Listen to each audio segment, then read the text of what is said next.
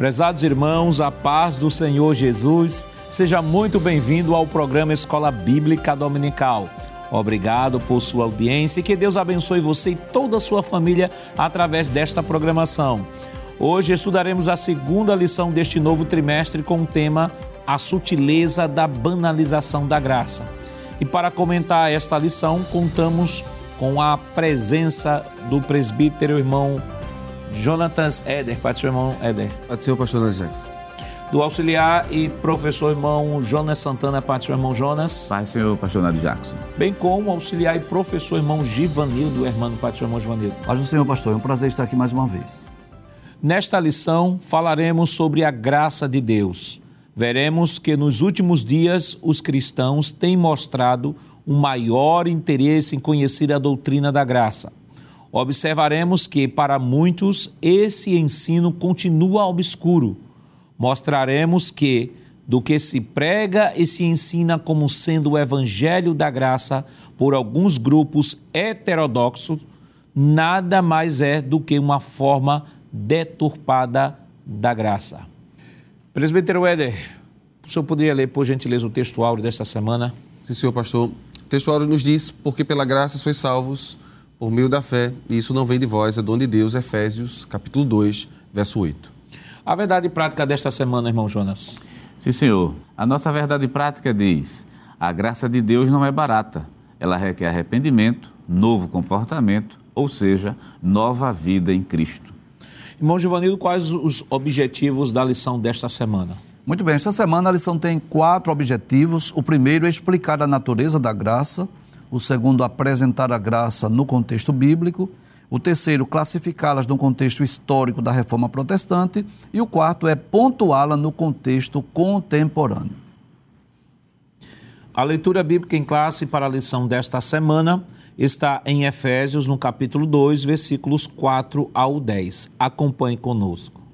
Mas Deus, que é riquíssimo em misericórdia, pelo seu muito amor com que nos amou, estando nós ainda mortos em nossas ofensas, nos vivificou juntamente com Cristo. Pela graça sois salvos.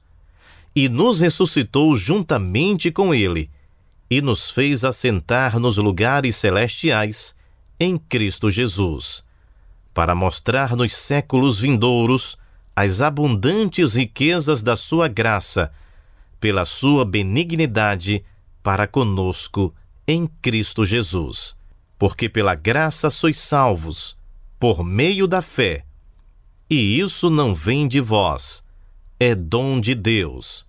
Não vem das obras, para que ninguém se glorie. Porque somos feitura sua, criados em Cristo Jesus para as boas obras, as quais Deus preparou para que andássemos nelas. Queridos irmãos, estamos iniciando o seu programa Escola Bíblica Dominical esta semana, estudando a segunda lição que tem como título A Sutileza da Banalização da Graça. Semana passada estivemos estudando a lição de número 1, um, que, como em todas as lições, sempre trabalha uma visão panorâmica do assunto que estará sendo trabalhado durante o trimestre. E aprendemos a ler que a igreja tem sido alvo de ataques, vimos a natureza dos ataques que estão sendo deflagrados contra a igreja do Senhor, que durante a história sempre sofreu ataques e hoje muito mais na, na, no presente século que estamos vivendo os últimos dias, aliás, que foi o texto que serviu de base para o nosso estudo da lição anterior. E a lição desta semana ela traz um tema bastante significativo, como falamos no programa anterior, a nossa lição é temática, os temas são bastante diversificados e o que vai exigir do professor um pouco mais de pesquisa, porque temos um, assuntos que estão relacionados ao campo da apologética, ao campo da ética cristã. Este assunto embora que trate também de questões relacionadas à soteriologia, a compreensão equivocada da soteriologia, como aqui vamos, estaremos trabalhando, também envolve o aspecto da ética cristã, porque estará influenciando a compreensão deturpada, estará diretamente influenciando no comportamento ético daqueles que banalizaram a graça. Mas antes de falarmos sobre este assunto, é importante, professor, que tenhamos a compreensão e a definição do que estará sendo estudado esta semana. É claro que eu acredito você tenha pesquisado sobre os diversos tipos de graça, como a graça está classificada, e aí pôde perceber que dependendo do círculo cristão, a graça ela, ele, ela se comporta de diversas formas e atende às diversas classificações. Não é isso que nós estamos trabalhando ou preocupados nesta lição desta semana. Até porque o termo graça, até no Novo Testamento mesmo, ele tem, dependendo do contexto onde esse texto está, onde esta palavra está sendo apresentada, ela tem um sentido diferenciado. Por exemplo, quando nós falamos, é, é, quando lemos em 2 Coríntios, no capítulo 8, no versículo 19, Paulo nos diz o seguinte: e não só isso, mas foi também escolhido pelas igrejas para companheiro da nossa viagem, nessa graça que por nós é ministrada, ministrada para a glória do mesmo Senhor e prontidão do vosso ânimo. Então, graça, nesse contexto aqui, está falando de donativo. Graça aqui fala de doação. Estamos falando de um contexto onde o apóstolo Paulo ele está mobilizando as igrejas, está mobilizando as igrejas para atender aos irmãos da Judéia e ele usa o termo graça aqui no sentido de doação, que Deus lhe deu a, a, a, o privilégio de estar administrando, quando ele diz aqui, administrando esta graça aos irmãos, está falando de donativo. Em Gálatas, no capítulo 2, no versículo 9, Paulo diz o seguinte: E conhecendo Tiago, Cefas e João, que eram considerados como as colunas, a graça que se me havia dado, deram-nos a destra em comunhão comigo e com Barnabé, para que nós fôssemos aos gentios e eles à circuncisão. Então, graça aqui no contexto de Gálatas capítulo 2, versículo 9, está falando de dom. Ga, é, graça no contexto da nossa lição, que está na leitura bíblica em classe, no contexto é, de Efésios, capítulo 2, versículo 8, porque pela graça sois salvos. Tem um sentido aqui soteriológico, né, que é a, o favor imerecido de Deus a despeito da condição humana humana de pecado. Então, é importante que se tenha isso em mente para que não entenda que em todo lugar que a palavra graça apareça, de repente possa entender que está se referindo a uma questão salvífica. Não.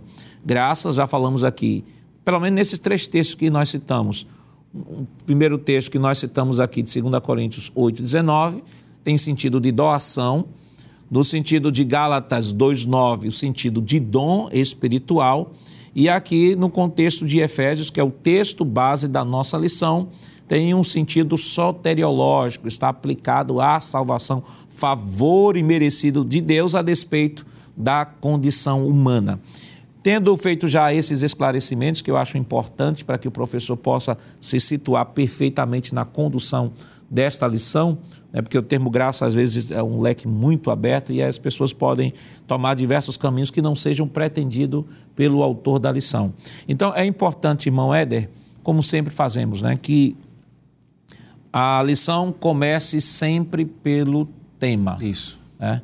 Semana passada nós trabalhamos aqui e explicamos aqui o termo sutileza e esta semana tem dois termos que precisam ser bem definidos, que é o termo banalização e o termo graça no contexto desta lição.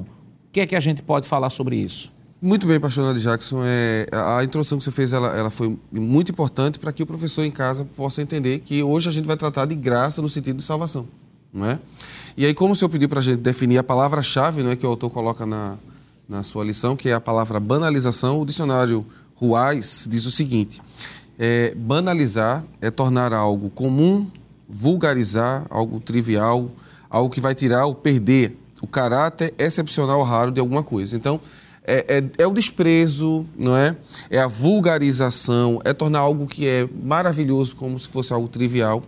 E em conversa aqui, antes de nós gravarmos o programa, o irmão Joanildo me deu um versículo maravilhoso que, para a nossa aula de hoje, vai servir bastante, que é, abra sua Bíblia em Romanos, capítulo 6, verso 1 e o verso 2, para a gente entender dentro do contexto de salvação o que é essa banalização, não é?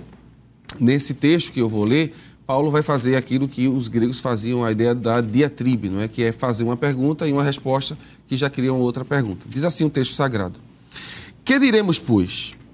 Permaneceremos no pecado para que a graça seja mais abundante? Aí ele mesmo responde: De modo nenhum. Nós que estamos mortos para o pecado, como viveremos ainda nele? Então, é, a ideia de que os gentios, em alguns ciclos, estavam banalizando o processo salvador que o Senhor Jesus iniciou na cruz do Calvário, tornou essa graça banalizada. Então, Paulo diz: olha, se você é, é realmente um agente que foi salvo por Deus, você precisa reagir conforme o texto de Efésios 2 e 10, não é? O texto de Efésios 2 e 10 diz assim: Porque somos feitura sua, criados em Cristo Jesus para as boas obras, as quais Deus preparou para que andássemos nela. Então, essa graça, ela provoca em mim uma mudança, e essa mudança, ela é exterior. Ela é uma mudança que faz com que o nome de Deus seja glorificado e as obras de Deus sejam vistas em mim. Os crentes de Roma, irmão Jonas, tomando ali, pegando o gancho aqui com o irmão Éder, os crentes de Roma tinham, estavam com essa dificuldade de entender essa doutrina da graça aplicada à vida cotidiana. Uhum. Tanto que o apóstolo Paulo escreve aí o texto maravilhoso, né, Romanos 6, mas tem um outro texto também que eu gostaria, eu vou ler e depois o senhor comenta. Uhum.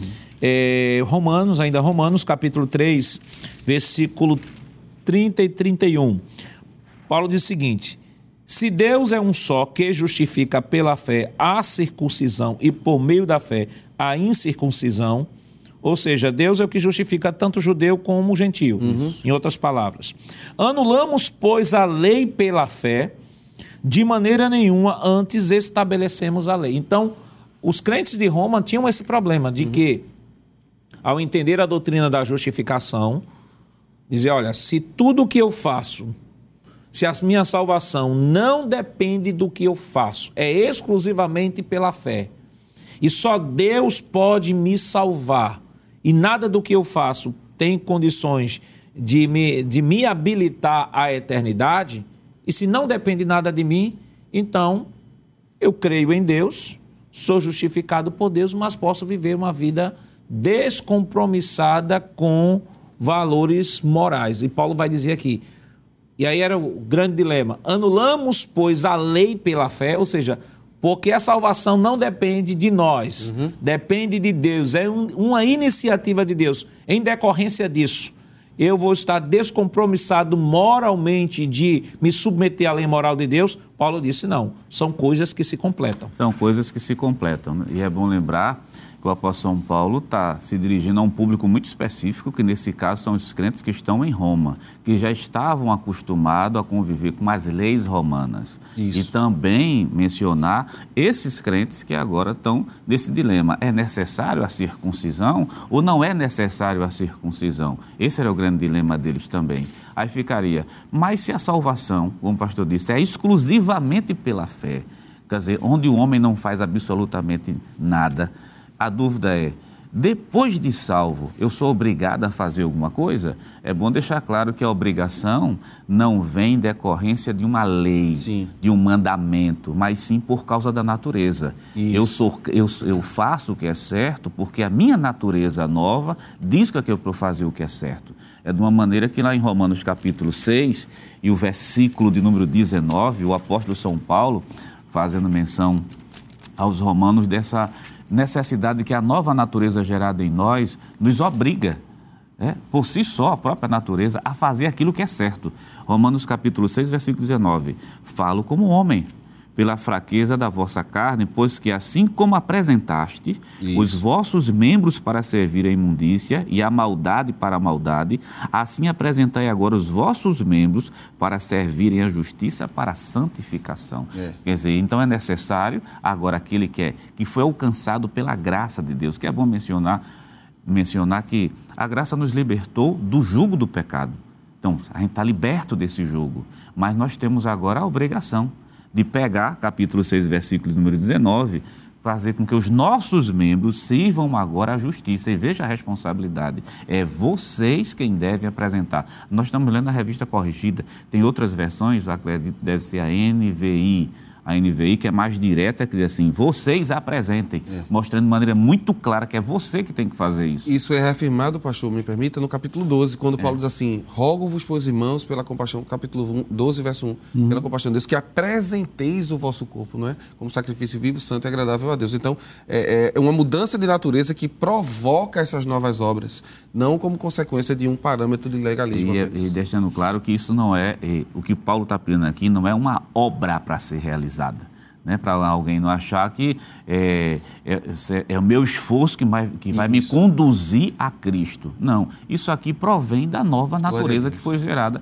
dentro da gente. E a falta de compreensão, o pastor disse uma coisa que é extremamente importante no início, a falta de compreensão com relação à graça ou torna você legalista uhum. ou torna você antinominista. Isso. Quer dizer, não é que é, antinominista, muitas vezes até o termo é, é bom explicar, porque não, é, não, existe ninguém sem lei, todo mundo está debaixo de algum tipo de lei. É aquela pessoa que conhece as leis, mas não quer obedecer. Não quer obedecer. E, irmão Givanildo, o primeiro tópico da nossa lição tem como tema compreendendo a graça. Então, pela própria definição que foi dada aqui, graça, favor e merecido. Né? A graça, ela é divina. O que é que a gente pode é, comentar sobre esse tópico? Muito bem, a gente fala sobre graça, né? a gente fala desse favor imerecido, daquilo que nós recebemos de Deus, que nós não merecíamos. O que é que o homem merecia? A condenação eterna. Mas por um ato de graça, por esse favor imerecido, Deus estabelece aí um meio de salvação, uma forma de salvação. E é bom nós entendermos, primeiro, que essa graça é divina, provém de Deus, é Deus quem toma a iniciativa de salvar o homem, de redimir, de resgatar.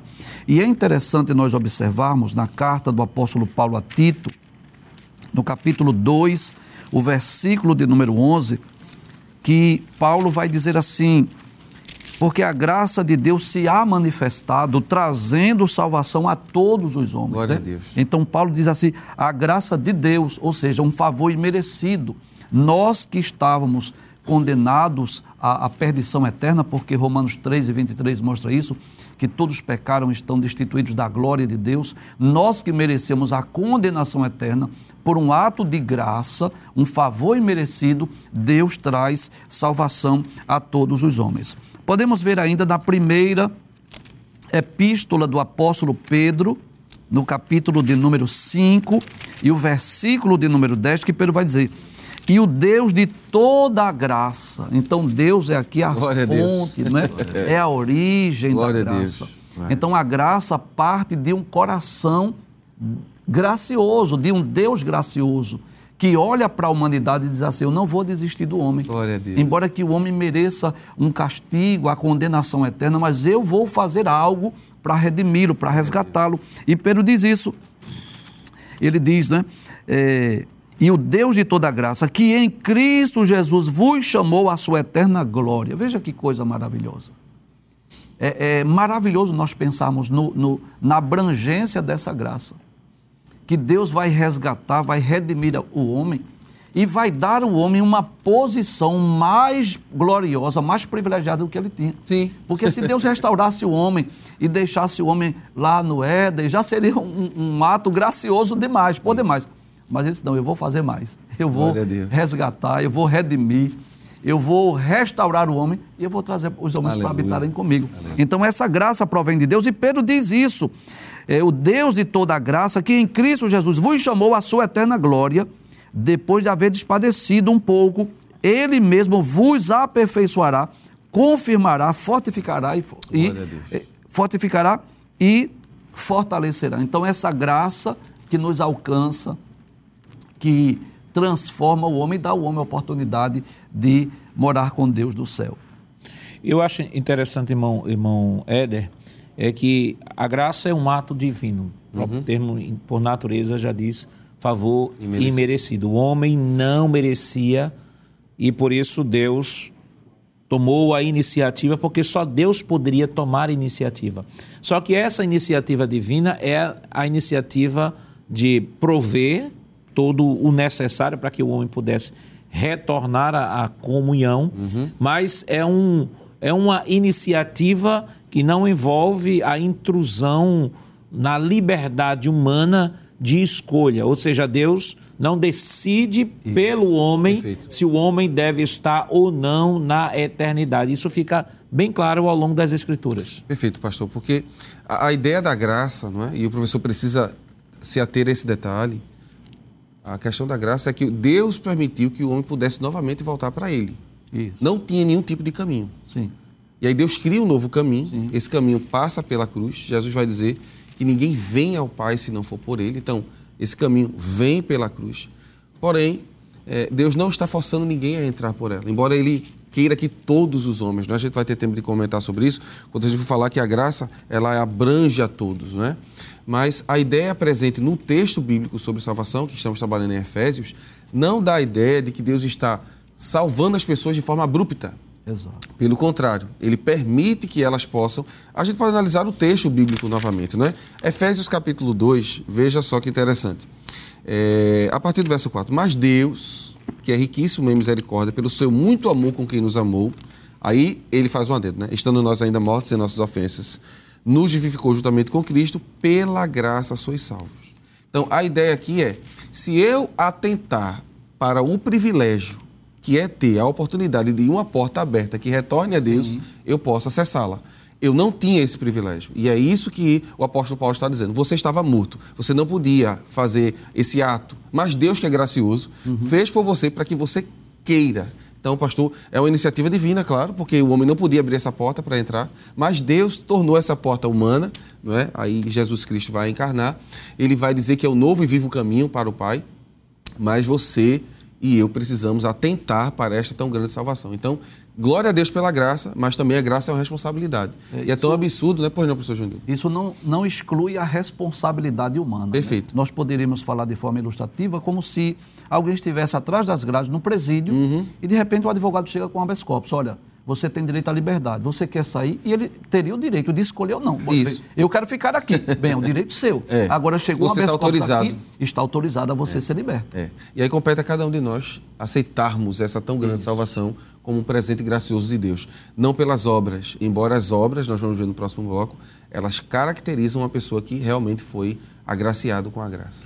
E o fato, irmão Jonas, da, do imerecimento humano, né, tem até um texto de Isaías 59, 2, diz assim: Mas as vossas iniquidades fazem divisão entre vós e o vosso Deus, e os vossos pecados encobrem o seu rosto de vós, para que vos não ouça.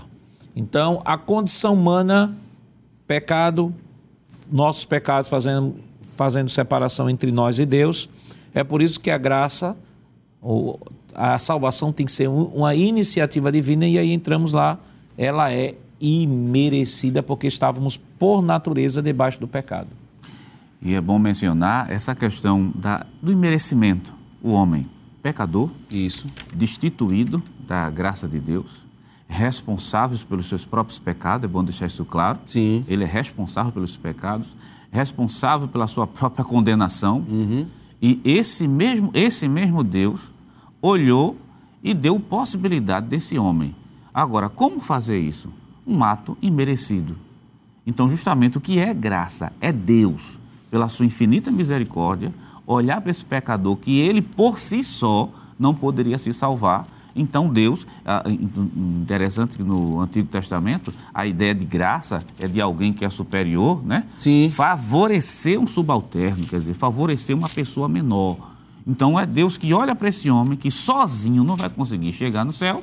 Então, a iniciativa é de Deus em querer salvar esse homem. Isso é graça. Isso significa dizer que ninguém vai ser salvo porque era um, um bom esposo, um bom pai, um bom funcionário, porque era honesto, porque era trabalhador. Não, isso não é mérito para ninguém ser salvo. Nós somos salvos pela graça de Deus, Isso. quando nós não merecíamos e esse ato gracioso nos salvou, mesmo que nós não tivéssemos merecimento. Isaías 64, pastor, eh, tem um versículo para a gente finalizar.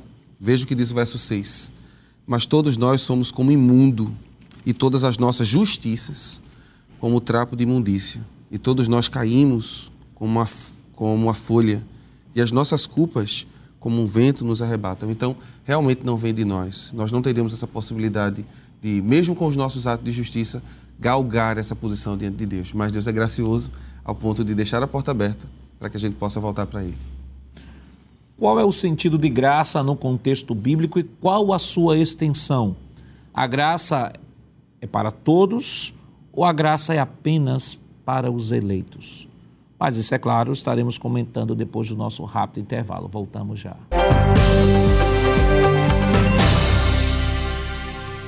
Queridos irmãos, estamos de volta no seu programa Escola Bíblica Dominical, esta semana estudando a segunda lição que tem como título A Sutileza da Banalização da Graça. E neste bloco ficamos de comentar a graça no contexto bíblico e quanto à extensão da graça. A graça é ofertada a todos ou a graça é apenas para algumas pessoas, ou melhor, para os eleitos? O que é que a gente pode falar, irmão Éder, sobre a necessidade da graça e a extensão da graça no contexto bíblico? Muito bem, pastor. É, Romanos 13, 23, a Bíblia vai dizer que todos pecaram, não é? Todos aqui realmente é todos, não é? Todos pecaram e destituídos estão na glória de Deus. A Bíblia vai dizer também em Tito, que foi um texto que o professor Joanildo já leu hoje, Tito 2, é, versículo 11, vamos ler juntos, não é? Tito 2, 11 diz assim: Porque a graça de Deus se ha manifestado, trazendo salvação a todos os homens. Então, da mesma maneira que o homem necessita da graça porque todos pecaram, não é? A necessidade da graça vem disso, todos pecaram, estão debaixo do pecado.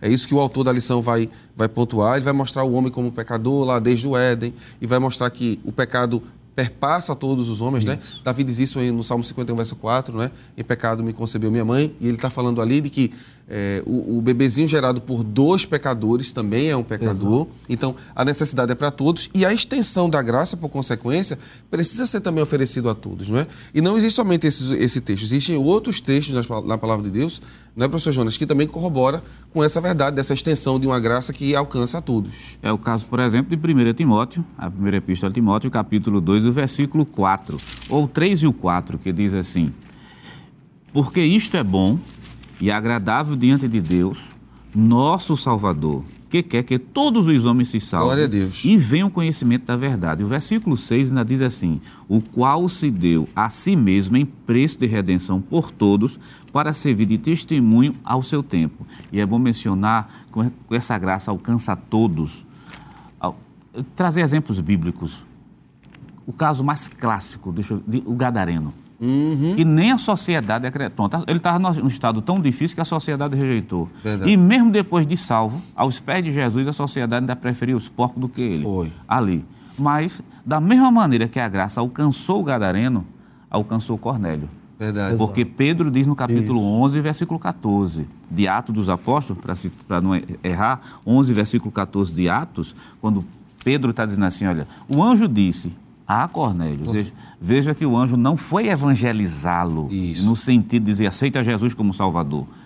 O anjo disse assim: vai procurar Pedro, porque ele te dirá palavras, colocou no plural, com que te salvarás, Glória tu e toda a tua casa. Dizer, salvou um caso perdido, entre aspas, que era o Gadareno, mas você tem um homem que ele... Um homem religioso, religioso que orava, tão, que dava esmolas. Dava esmola, professor, tão, tão, assim, tão honesto. Bem sim. visto pela sociedade, né? Exato. Que poucos crentes receberam a visita de um anjo. É. É. E uma pessoa que não era crente é. recebeu a visita de um anjo, mas mesmo recebendo a visita, as esmolas chegando no céu, as orações chegando no céu, mas ele disse, precisava ser salvo ser e salvo. poderia ser salvo. Poderia é. ser salvo. Palavras pelas quais tu, tu e toda a tua casa serás salvo. Nós poderíamos aí, dentro desse contexto, dessa extensão da graça, é, citar Atos capítulo 17, versículo 30, quando Paulo está lá no Areópago, em Atenas. Paulo diz assim, mas Deus, não tendo em conta os tempos da ignorância, anuncia agora a todos os homens em todo lugar que se arrependam. Né? Glória a Deus. Então veja que se estende aqui a todos os homens e em todos os lugares. E o apóstolo Pedro também, na sua segunda epístola, falando sobre a vinda do Senhor, ele diz algo muito interessante no versículo 9. Ele diz: O Senhor não retarda a sua promessa, ainda que alguns a tenham por tardia ainda que alguém diga assim, está demorando, já faz milênios, Jesus não veio. Aí ele vai explicar a razão. Ele diz, mas é longânimo, e longânimo é paciente, né? É longânimo para convosco, não querendo que alguns se percam, senão que todos venham a arrepender-se. Né? Então, o desejo de Deus né, é que todos sejam salvos. Então, no contexto bíblico, todos é todos. Glória a Deus por isso. Não tem como. Tem muita gente que faz aí uma hermenêutica, é, um malabarismo isso. hermenêutico, para dizer, não, todos não é todo, porque no original todos aqui é parte, não é parte de um todo, e está dizendo que, na verdade, é os eleitos. Só que o texto é bem claro. Se todos pecaram, a graça de Deus é manifestada a todos os homens. Claro, o desejo de Deus é que todos sejam salvos. Mas a gente sabe, à luz do que nós estudamos na lição passada sobre a porta larga e a Isso. porta estreita, Isso. Por exercício do livre-arbítrio humano, muitos não irão entrar pela porta estreita. Não porque Deus o tenha determinado. Você não vai entrar pela porta, porta estreita. Você vai entrar pela porta larga. Mas Jesus deixou claro que era uma escolha que Deus coloca diante dos homens e no próprio sermão do monte, a gente percebeu isso de maneira bem clara, essa liberdade que o homem tem a partir desta graça de Deus ofertada, de escolher entre obedecer ou não a sim, Deus. Sim. E é uma escolha diária, não é? Porque a, a, ideia da salvação é algo que está sendo aperfeiçoado sim, diariamente em nós. Não é? é interessante o versículo 10, que eu já li, é, é, é dito no, pelo apóstolo Paulo, né? Nós somos feituras suas, criados em Jesus Cristo para as boas obras, as quais Deus preparou para que andássemos nela. Então, esse andar aqui fala de uma ideia progressiva, Isso. dia após dia. É uma necessidade diária de estar diante de Deus, de aceitar aquela salvação e praticar. O Sermão do Monte, como é um sermão ético, ele é um sermão ético para ser praticado, não é? Sim. A ideia de que você está recebendo a mensagem, mas essa mensagem não é para ficar guardada no seu coração, no seu intelecto, né?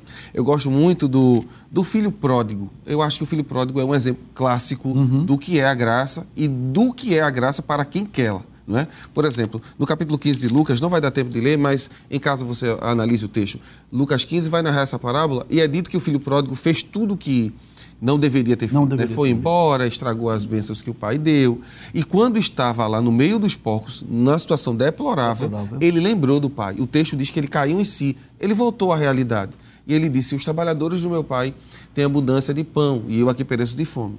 A porta da casa do pai estava aberta, mas ele estava longe. Uhum. Aí ele diz: Levantar-me-ei Irei ter com meu pai. Irei ter com meu pai. Responsabilidade humana. Isso. Então, a ideia presente na Bíblia sempre é essa, pastor. Uhum. Deus deixou a porta aberta. É interessante que o filho sabe que ele pode ir, irmão Giovanni. É. Ele sabe, pastor, porque ele diz assim: os trabalhadores de meu pai têm abundância de pão e eu aqui pereço de fome. E ele ainda se vê diferente dos trabalhadores. É. É. E ele diz: então vou me levantar e irei ter com meu pai. Ele sabe que vai receber, vai ser recebido. Então, essa mensagem também de hoje é uma mensagem evangelística, sim, não é? Sim. É uma mensagem evangelística para o, o, o, professor lembrar de convidar aquele aluno que talvez esteja afastado, não é? Aquelas pessoas que ainda não aceitaram a Jesus, para ouvir sobre a doutrina da graça e dizer a ele: olha, você está longe, mas existe uma porta aberta para você. Agora você tem que entrar. E isso é a nossa responsabilidade humana.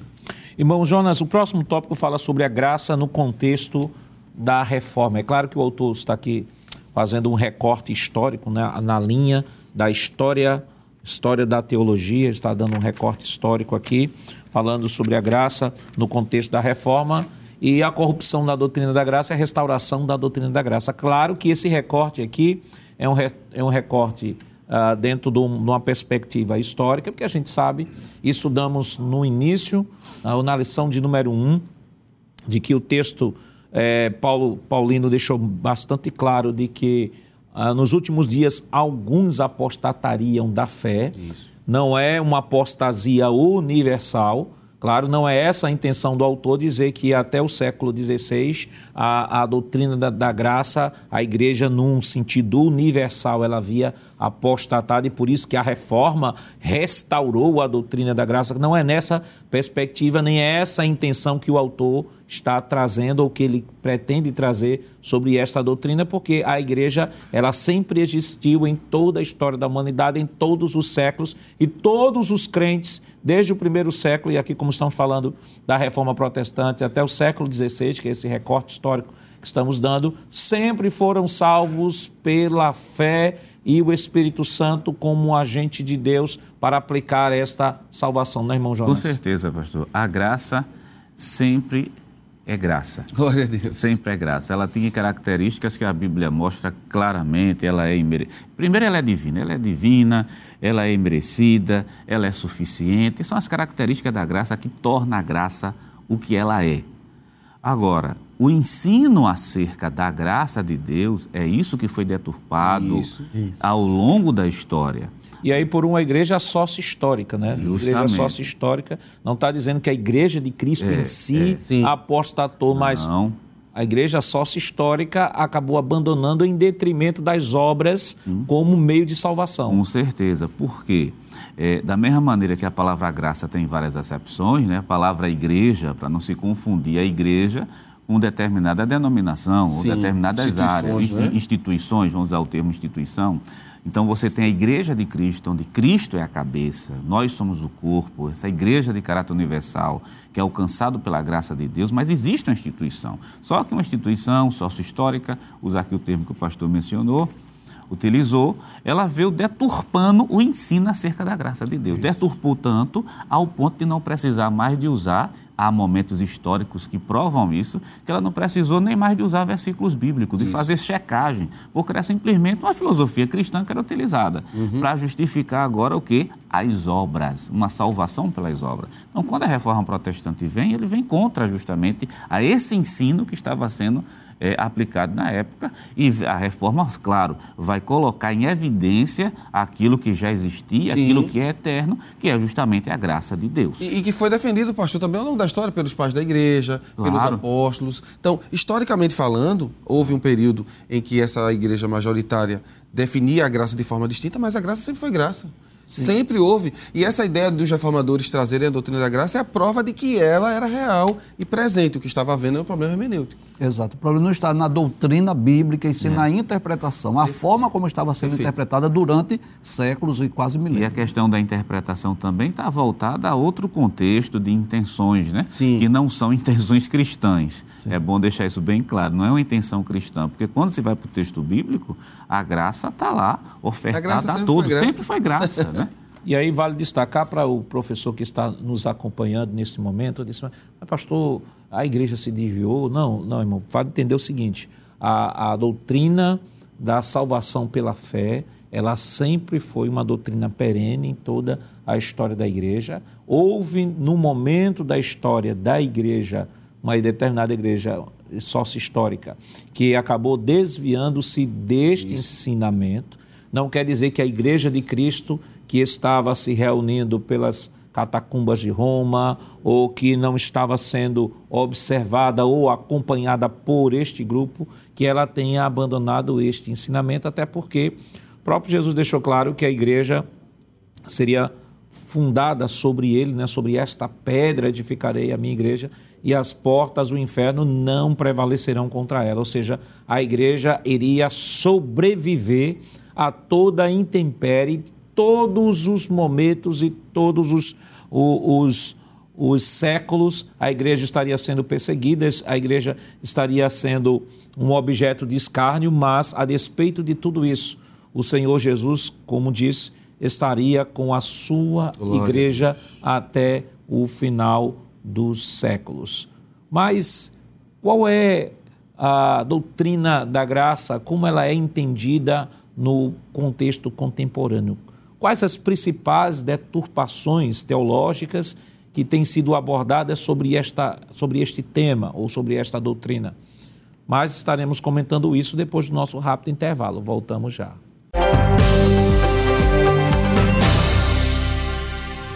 Queridos irmãos, estamos de volta no seu programa Escola Bíblica Dominical para o último bloco. Esta semana estamos estudando a segunda lição que tem como título A Sutileza da Banalização da Graça. E ficamos de comentar neste bloco as principais deturpações desta doutrina tão maravilhosa que é a doutrina da graça.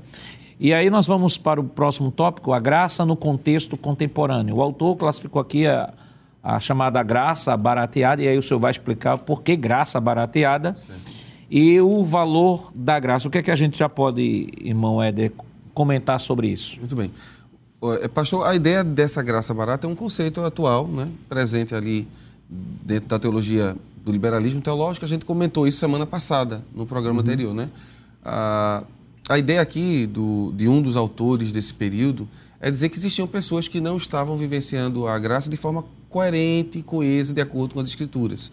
Ou seja, elas viviam num comportamento mundano porque achavam que já estavam aceitas pela graça. Exato. E não é isso que a Bíblia ensina. A Bíblia ensina uma responsabilidade né, para todos aqueles que foram alcançados pela graça. A gente precisa demonstrar isso. Um dos grandes erros, entre todos que a gente poderia mencionar, é o legalismo. A ideia de que eu preciso fazer algo para que Deus me aceite. Uhum. Né? Essa ideia foi pregada bastante no período do apóstolo Paulo, quando o apóstolo Paulo é, estava ensinando, principalmente nas igrejas que eram de cunho judaicos, e as pessoas diziam assim: a, a gente tem que voltar a praticar as obras da lei para Deus nos aceitar. E aí Paulo vai trazer o caso para o pastor da igreja, que era o pastor Tiago, o pastor da igreja em Jerusalém. E lá no capítulo 15 de Atos, o professor pode ler, o apóstolo Tiago vai dizer, juntamente com todo o grupo de apóstolos, e ele vai dizer que pareceu bem ao Espírito Santo e a nós, não foi uma decisão humana unicamente, que eles deveriam se guardar. E ele vai dar quatro opções do que se deveria guardar e dizer assim: em relação à lei, os gentios em específico não precisam fazer isso aqui para adentrarem nesse quesito da graça, como os judeus também não. Não é? Agora, se os judeus quisessem praticar, poderiam. Isso também está explicado em Romanos 14, quando Paulo diz assim: se ele come, come para a glória de Deus. Se o outro não come, também come e dá graças a Deus. Então, dos grandes erros que existem hoje, pastor mencionado, né, sobre essa questão dessa graça barateada, desvalorizando o que a graça é, a primeira delas é dizer o seguinte: você precisa fazer algo para ser aceito por Deus. Não é verdade. Deus lhe aceita do jeito que está. Porém, contudo, todavia, quando você chegar aqui, você estará na mão dele, ele é o oleiro. E aí ele vai trabalhar em você e vai tirar tudo aquilo que não serve para ele. Então, de forma introdutória, acho que seria isso. Irmão Jonas, a, a história é sempre cíclica e centrípeta, ou seja, os mesmos problemas estão sempre se repetindo, só mudam os personagens e as nomenclaturas.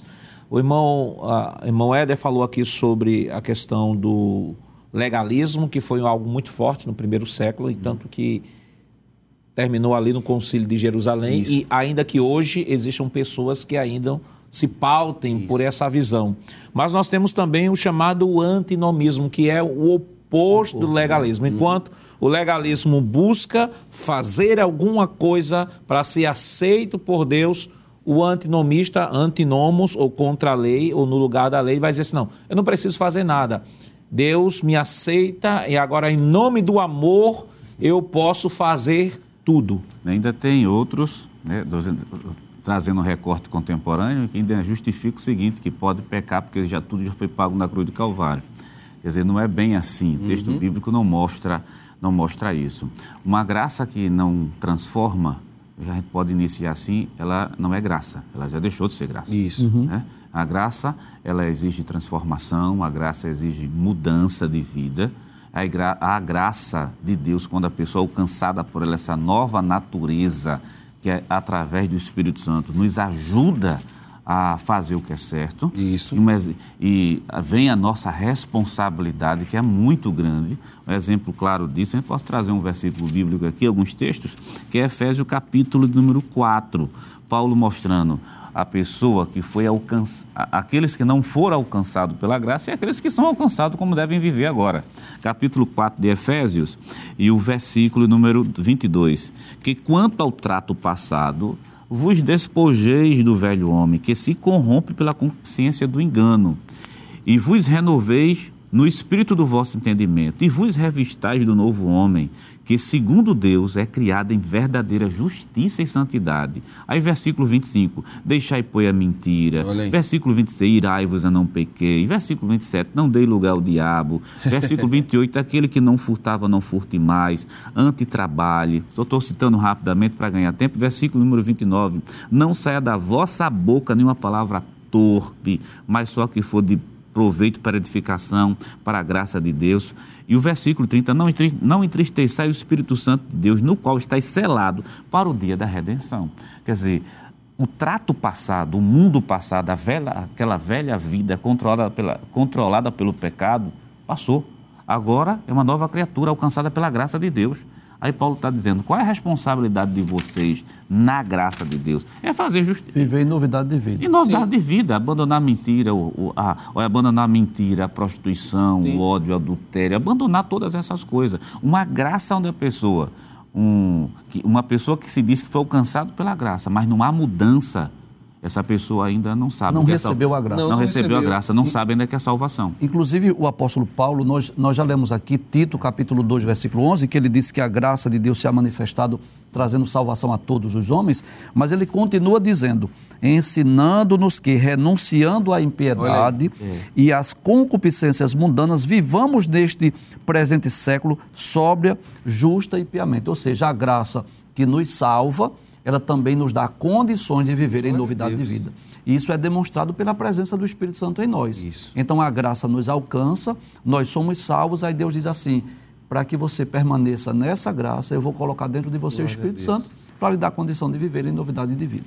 E o senhor citou num bloco anterior um versículo que eu acho que eu quero retomá-lo, que é 1, 1 Pedro, capítulo 5, versículo 10, diz assim: E o Deus de toda a graça, que em Cristo Jesus vos chamou à eterna glória, depois de haver despadecido um pouco, Ele mesmo, o que é que Ele fará? Ele mesmo vos aperfeiçoará e confirmará, fortificará e fortalecerá. E ainda 1 Pedro, no capítulo, capítulo de número 1, 1 de Pedro, capítulo 1, versículo 2, ele diz assim: eleitos segundo a presciência de Deus Pai, em santificação do Espírito, para obediência Isso. e aspersão do sangue de Jesus Cristo, graça e paz vos sejam multiplicadas. Ou seja, não é uma graça barata, ou, ou seja, você, Deus ofertou a salvação, eu aceitei, mas eu posso viver da maneira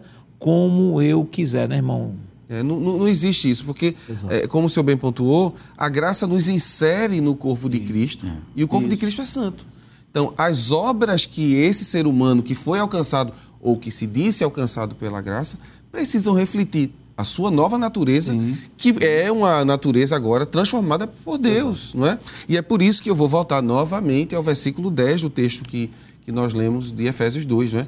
Deus já preparou boas obras para que a gente andasse nela. Então, a ideia presente é: você foi alcançado pela graça, agora a graça vai trabalhar em você. Isso, exatamente. Não é? A graça vai trabalhar. E como é que a graça começa a trabalhar em mim? Mudando a minha natureza e colocando a natureza de Cristo em mim.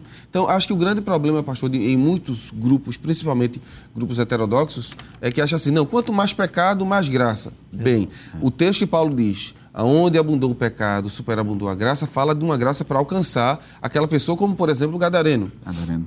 Deus precisou mostrar muita graça para ele, porque nem os seres humanos queriam. Isso. Mas essa graça foi tão poderosa e transformadora que quando esse homem é encontrado, a Bíblia diz que ele estava vestido, sentado, sentado em perfeito juízo. Em perfeito juízo e ainda queria seguir Jesus. Aí Jesus disse: Fica aqui, eu quero deixar você como testemunho. Então, uma graça que não transforma, é por isso que o termo diz é uma graça barata. É uma graça que não valoriza o sacrifício para que ela funcionasse. A graça para estar realmente em ativação na vida de alguém foi necessário Jesus morrer na cruz. Então, essa graça, ela nos, ela nos faz ser humildes e obedientes a Deus. Eu, eu lembro de algo que minha mãe me ensinou quando eu era pequeno quando a gente recebe um presente e a gente não tem muita coisa para dizer, porque a gente fica sem jeito uhum. quando recebe um presente, né? Ela diz assim: agradeça. E qual é a forma que você e eu temos de agradecer a Deus por tão infinita graça? Obedecendo a sua palavra. E vale destacar que essa graça, irmão Jonas, ela não é arbitrária. Uhum. Ou seja, ela não é uma graça que Deus oferta a algumas pessoas na maneira ou ah, oferta a algumas pessoas de maneira determinista, ou seja, alguns terão acesso a essa graça, outros, outros não. não terão acesso. E, e, esta graça ela não é ofertada só a algumas pessoas como alguns defendem aí fora. É um versículo muito bom para isso, um versículo que é, ninguém aqui tá, ninguém duvida, eu acredito que nenhuma pessoa que lê a Bíblia Sagrada duvida que os escritores tivessem uma falta de compreensão daquilo que estivesse falando. Sim. É o caso, por exemplo, de João, capítulo 1 e o versículo número 30. Versículo 29, desculpe, capítulo 1, versículo 29. No dia seguinte, João viu a Jesus que vinha para ele e disse: Eis o Cordeiro de Deus, que tira o pecado do mundo. Isso. Quer dizer, não é do mundo limitado, tira o pecado do mundo. Quer dizer, Isso. Jesus morreu por todos. Então a graça de Deus cai também a favor de todos. Nós já lemos um versículo aqui que dizia que o desejo de Deus é que todos se salvem, todos Se- sejam salvos. Quer dizer, é interessante que Paulo diz assim, é o desejo de Deus. Isso. Desejo. É, mas por que desejo? Porque tem pessoas que não vão querer Eles não aceitar. querem, é. Um versículo que mostra, essa, mostra muito bem isso é João capítulo 5 e versículo 39. Veja que coisa interessante. João 5 e verso 39. Lendo na corrigida, examinais as escrituras. É bom deixar claro que Jesus não está dando uma ordem para ninguém examinar, né? Outra- As outras versões aí são muito é, bem melhor, por exemplo, a NVT para isso. Está repreendendo. Está repreendendo, está repreendendo. Vocês examinam as escrituras, deixa eu só para- parafrasear. Vocês examinam as escrituras, porque vós cuidais de ter nela a vida eterna. Quer dizer, vocês sabem que elas têm a vida eterna. E são elas que de mim testificam. Quer dizer, vocês têm pleno, vocês além de ler, têm plena consciência que a salvação vem por ela, está nela a vida eterna, que testificam de mim, mas o versículo 40 é chave e não quereis vir a mim para tendes vida, mesmo consciente disso aqui, que as escrituras têm a vida eterna, que testifica de mim, mas vocês não querem vir a mim. Então o problema não está em Jesus, o problema está no homem. O apóstolo Paulo diz, escrevendo aos Romanos, capítulo 10, versículo 16, mas nem todos obedecem ao evangelho, pois Isaías diz, Senhor, quem creu na nossa pregação. Isso. Embora a, a graça se estenda a toda a humanidade, mas não significa dizer que todos serão salvos. O homem tem o, o livre-arbítrio, o direito de escolher se querem ou não receber essa graça que foi oferecida gratuitamente. Aí, então, nós temos, com relação à deturpação da doutrina da graça, nós falamos aqui sobre legalismo, Isso. antinomismo, sobre o determinismo, e há um, o banalismo, né, o Isso. barateamento da graça. E há um outro, irmão, e aí o nosso tempo já foi embora, mas só para a gente fechar, o universalismo, que vai no outro extremo. Enquanto o determinismo vai dizer, Deus escolheu alguns, alguns para a salvação, e ele fez isso no exercício da sua soberania, outros vão dizer, não, Deus escolheu todo mundo, todo mundo vai ser salvo, inclusive os demônios e Satanás serão transformados, vai estar todo mundo na eternidade junto. É, no final da história, segundo essa teoria antibíblica e herética, Herética. não é bom dizer isso, antibíblica e herética, Deus vai perdoar todo mundo porque Deus é amor. Eles esqueceram que Deus também é justiça, Exato. não é? E o dilúvio, Sodoma e Gomorra mostra exatamente o contrário disso. E o que Deus também tem permitido para alguns homens, como permitiu a Nabucodonosor e tantos outros, onde a ira de Deus não é, foi colocada. Então, é verdade que Deus quer salvar a todos? É. É verdade que todos querem Deus? Não, nem todos querem Deus. E isso se prova, por exemplo, no jovem rico, não é? Só vou citar 18 de Lucas a partir do verso 18. Jesus o amou, o texto de Marcos diz, e ele não quis, não é? A graça ela é universal, ou seja, abrange a todos, mas todos os que creem. Então, espero que você creia, não é? Para que a graça te alcance e você seja um salvo em Cristo Jesus. Querido professor, aproveite esse momento para levar os seus alunos a ler os textos bíblicos, explique, dê a oportunidade para que a sua aula possa ser dinâmica e bem participativa. Que Deus continue lhe abençoando em nome de Jesus. Chegamos ao final do programa de hoje. Estudamos a segunda lição que fala sobre a sutileza da banalização da graça. Na próxima semana estudaremos a terceira lição com o tema A sutileza da imoralidade sexual. E esperamos contar mais uma vez com sua companhia. O programa Escola Bíblica Dominical vai ao ar na TV toda sexta-feira às 21h30 e no sábado às 16 horas. Também está disponível no formato podcast no Spotify em nosso canal no YouTube Rede Brasil Oficial. Acesse o canal, se inscreva, ative o sininho e compartilhe a nossa programação. Obrigado por sua audiência e até o próximo programa. Que a graça do nosso Senhor Jesus Cristo, o amor de Deus nosso Pai, a comunhão do seu Santo Espírito estejam com todos hoje para todos sempre. Amém.